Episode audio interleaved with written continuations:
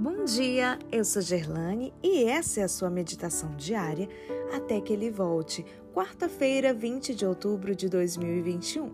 O selo de Deus e o sinal da besta. Verso de hoje, Isaías 8,16: Resguarda o testemunho, sela a lei no coração dos meus discípulos. Os justos vivos receberão o selo de Deus antes do fim da graça. O sinal ou selo de Deus é revelado na observância do sábado do sétimo dia, o memorial divino da criação. A marca da besta é o oposto disso, a observância do primeiro dia da semana. A observância do domingo não é ainda o sinal da besta, e não o será até que saia o decreto compelindo as pessoas a venerarem esse falso sábado. Chegará o tempo em que esse dia será a prova, mas esse tempo ainda não veio. Ninguém recebeu até agora o sinal da besta. Ainda não chegou o tempo de prova.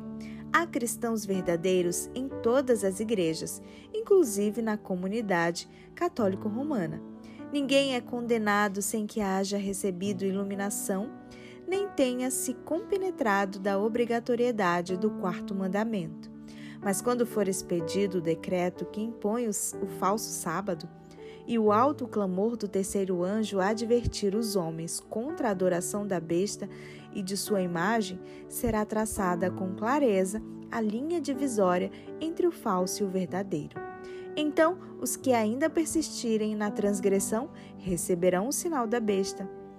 Se a iluminação da verdade lhes foi apresentada, revelando o sábado do quarto mandamento e mostrando que não há palavra de Deus fundamento para a observância do domingo e, não obstante, se apegam ao falso dia de repouso, recusando santificar o sábado, a que Deus chama meu santo dia, recebem o sinal da besta.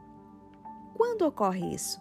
Ao receber ao decreto que lhes ordena deixar de trabalhar no domingo e adorar a Deus, conquanto saibam que não existe na Bíblia uma única palavra que mostre que o domingo seja algo diferente de um dia comum de trabalho, consentem em receber o sinal da besta e rejeitam o selo de Deus.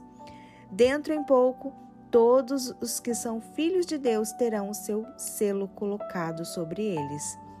Queira Deus, seja ele colocado sobre a nossa fronte quem pode suportar o pensamento de ser omitido quando o anjo se puser a selar o servo de Deus em suas frontes?